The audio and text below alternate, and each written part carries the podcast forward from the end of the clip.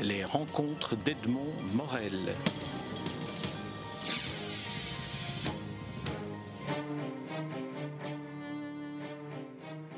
Charles Gonzalez, nous nous rencontrons à l'occasion d'une série de représentations de la voix humaine de Jean Cocteau que vous avez mise en scène, que vous mettez en scène, avec dans, le rôle unique et principal du protagoniste, de la protagoniste de cette, pièce, Monique Dorcel. Alors, est-ce que vous pourriez en premier lieu nous situer dans l'œuvre de Jean Cocteau? Où se situe la voix humaine?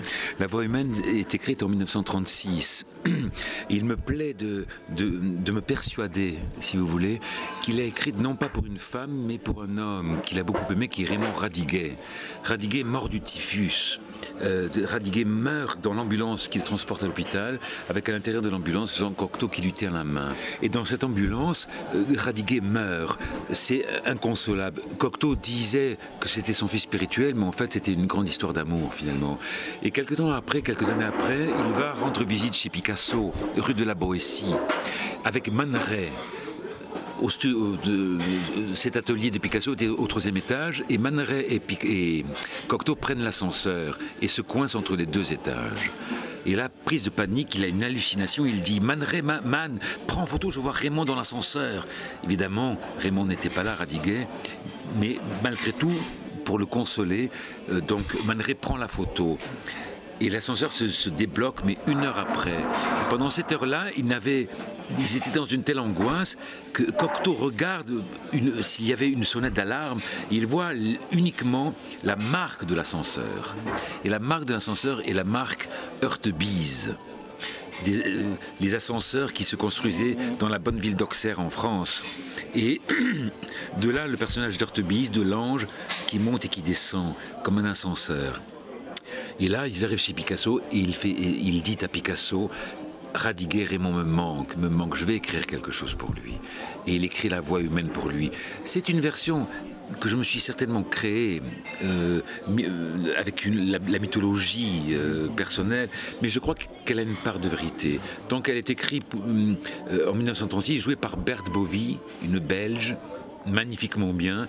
L'enregistrement a été fait, on, ne sait pas trop comment, je, l'ai trouvé dans des archives et je me suis plu dans cette mise en scène, si vous voulez. Pour, euh, on, va en parler de la mise en scène. D'abord, revenons, revenons à, à l'époque où Cocteau a écrit ça, on est en 1936, et c'est important parce que c'est aussi une pièce qui utilise ce qu'était la téléphonie à l'époque, c'est-à-dire le passage par des standardistes à qui on demandait le numéro, il y avait des personnes sur la ligne, et Cocteau fait avec cette technologie de la téléphonie de l'époque, toute une dramaturgie de la non-communication. Mais c'est le drame de la non-communication, pas de la communication, mais de la non-communication finalement. Et d'ailleurs, sur le texte de la voix humaine, il y a des, points de suspension sans arrêt. C'est-à-dire qu'on est en droit de penser qu'il n'y a peut-être personne au bout du fil. On est sans arrêt coupé au téléphone à cette époque-là. Et finalement, j'ai eu une discussion avec notre ami Jacques de Decker qui est passionnant, c'est-à-dire que le mode de téléphone en 1936 comme aujourd'hui est le système de non-communication. Voilà, c'est-à-dire on se parle, mais je, peux moi regarder un film tout en vous parlant, donc je ne communique pas avec vous. C'est un, c'est un piège, voilà. Euh, mais c'est le drame de la, voilà, de, la non-communication que, l'on peut retrouver chez le cinéaste avec lequel j'ai tourné deux films, qui est Jacques Rosier sur Maine Océan. Vous comprenez? Euh, Les gens communiquent, mais ne se parlent pas et ne s'entendent pas. Alors on est en droit de penser, si vous voulez, qu'il n'y a personne au bout du fil dans cette pièce. Oui, c'est une des hypothèses que l'on peut, peut imaginer très aisément, d'autant plus que, euh, en tout cas dans l'interprétation que Monique Dorcel donne, euh, il y a très peu de place laissée à une éventuelle réponse aux questions qu'elle pose. Oui, parce que la seule réponse qui est, qui est possible, c'est le public qui l'apporte c'est le public avec son histoire, avec son, son vécu et avec son interprétation personnelle. En tout cas, nous, Monique Dorcel et moi-même, sommes partis du, du principe que cette femme est une actrice qui vient dans un studio d'enregistrement enregistrer le texte. Euh, parce que mai 68 est passé par là. C'est-à-dire, en deux mots, je vous explique, c'est-à-dire qu'aujourd'hui, nous sommes, vous, les, nous les hommes, et elles, les femmes, euh, lâchés, plaqués lâchement, une fois, deux fois, nous nous sommes trompés. Je me vois mal disant à la femme qui me trompe, chérie, je te pardonne, reviens, euh, une fois, deux fois, trois fois. Aujourd'hui, l'homme s'en va où la femme s'en va. Tu m'as trompé, eh ben, euh, tant pis pour toi, au revoir. Vous avez dévoilé, disons, l'astuce de mise en scène que vous avez mise en place pour justement éviter que cette pièce ne devienne anachronique par, le système de communication et aussi par euh, ce, ce que vous décrivez sur l'évolution des mœurs entre 1936 et aujourd'hui. Absolument, oui, oui c'est une traversée du temps. Mais ce que je ne dévoilerai pas, afin que le public vienne, et c'est le nerf du spectacle, c'est-à-dire tout ça est sous vapeur d'opium c'est le cocteau opiomane, le cocteau hallucinatoire, le cocteau visionnaire, le cocteau rimbaldien, le cocteau qui dit le poète se fait voyant par un long, immense et raisonné dérèglement de tous les sens.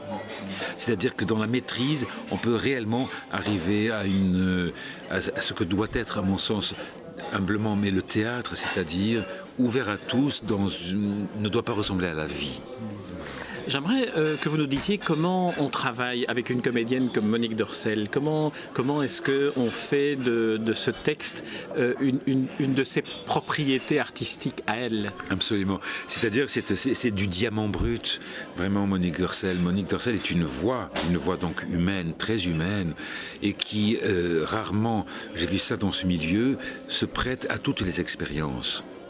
C'est-à-dire, c'est une fille spirituelle de l'écriture automatique des surréalistes. Elle est vraiment, elle incarne réellement le, gai savoir, le, le, libre arbitre, la liberté, l'indépendance. Et lorsqu'un metteur en scène, en l'occurrence moi, je lui demande de faire quoi que ce soit, elle l'exécute comme une sentinelle du théâtre. Et elle a compris réellement la chose, le fondement du théâtre, c'est-à-dire que le, au théâtre, il y a quatre murs, le mur jardin, le mur court, le mur du fond et le mur, le quatrième qui est le public. Et à l'intérieur de ce mur-là, nous sommes censés être enfermés, émane la plus grande liberté, à condition de laisser libre le corps et la voix et la confiance. Le théâtre est bien supérieur au cinéma.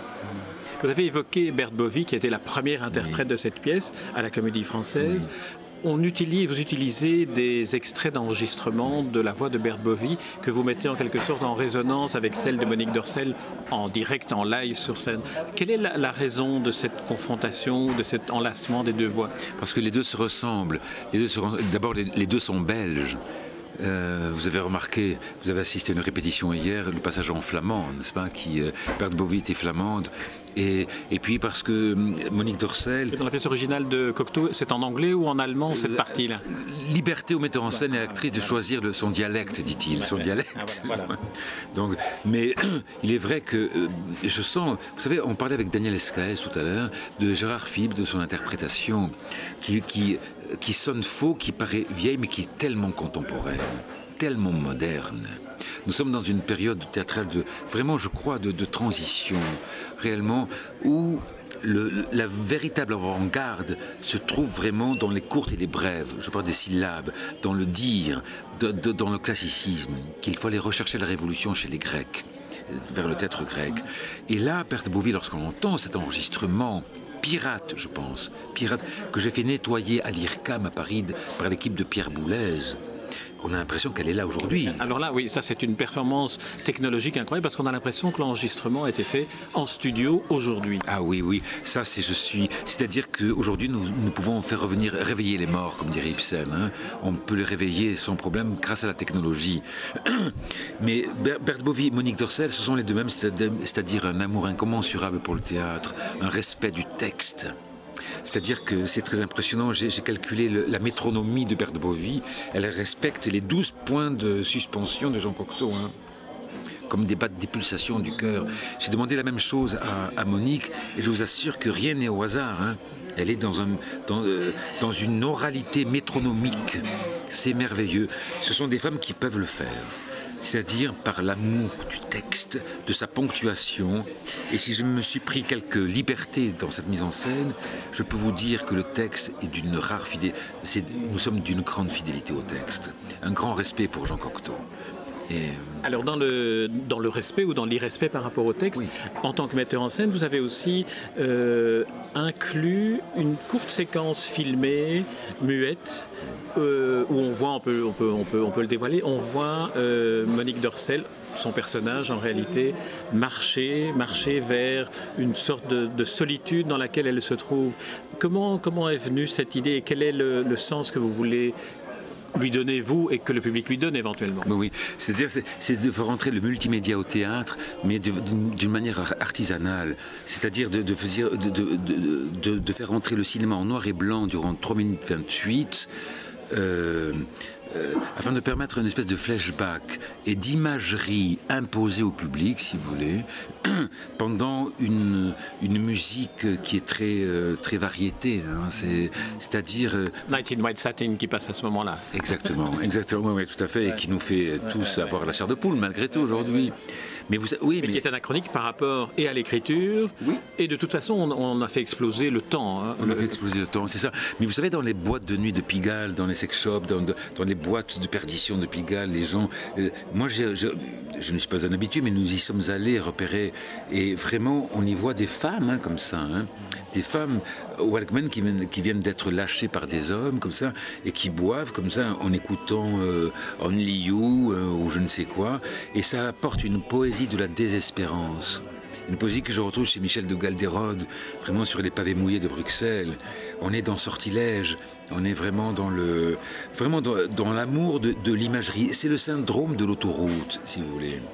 Le syndrome de l'autoroute, c'est lorsque l'on conduit une voiture, on n'a nul autre moyen, lorsqu'on met un disque, que de l'écouter vraiment, parce qu'il n'y a rien à voir sur l'autoroute. Vraiment, c'est d'une monotonie.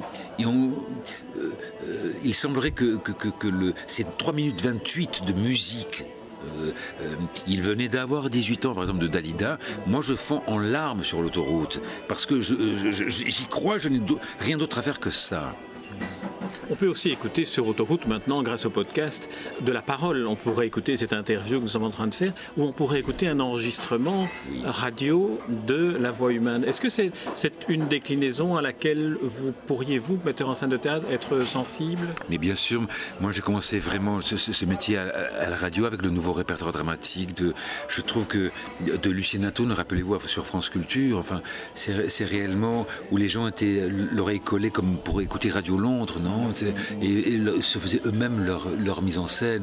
Et mon rêve serait qu'une chaîne de, radio, pourquoi pas vous-même, veniez, euh, si c'est possible, enregistrer en direct ou comme vous voulez, enregistrer pour le diffuser euh, à vos auditeurs.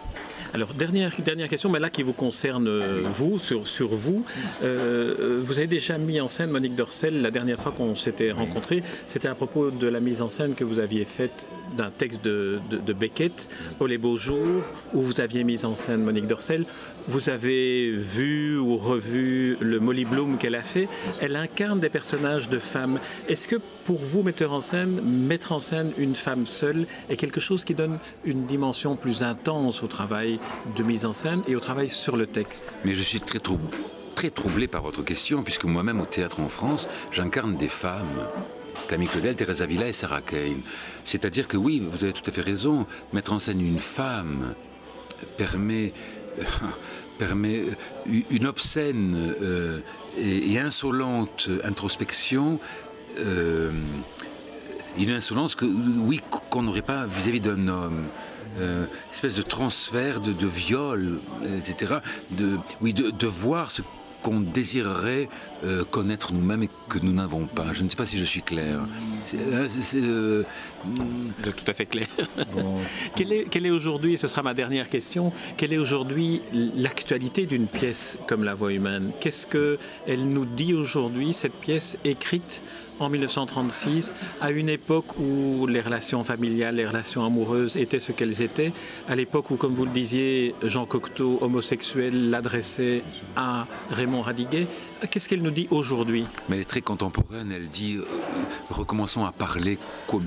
Euh, euh, c'est-à-dire que je suis effondré, je suis de, de voir cette jeunesse pas la plupart, mais une grande partie qui ne parle plus, qui ne communique plus, sinon par texto, par SMS, par, euh, par ordinateur, et que l'oralité, quand Roland Barthes dit que la voix est certainement l'élément le plus sensuel du corps humain, il a tout à fait raison, c'est-à-dire il fait revibrer des choses, mais la voix peut être aussi le silence, et que tout va tellement vite que notre seul salut, c'est de retourner au théâtre, où tout est possible grâce à la voix. Et je vous assure que je prends le, cette pièce, elle est vraiment. J'avais songé la monter dans le noir total comme une pièce radiophonique finalement. Et je vous, donne ma parole que je le ferai un jour, ça, euh, sans aucune lumière. Parce que le, monde réellement est malade du manque de communication. Sans quoi le téléphone euh, était impossible dans cette mise en scène aujourd'hui en 2014. Mais par contre, d'écouter, de se servir du passé, oui, de Berthe Bovy, mais Monique Dorcel, elle, bien contemporaine, bien femme moderne, fille de Simone de Beauvoir, hein, fille du deuxième sexe, vraiment dans sa liberté, son indépendance, impose une parole euh, libre que n'a pas pu avoir par exemple Camille Claudel.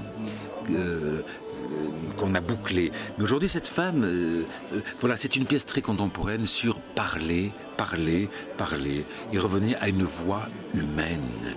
Dans la déchirure, la rupture, la réconciliation, l'amour, la révolte, mais parler. Réellement, la voix est certainement l'organe le plus sensuel du corps humain. Roland Barthes. Très bien.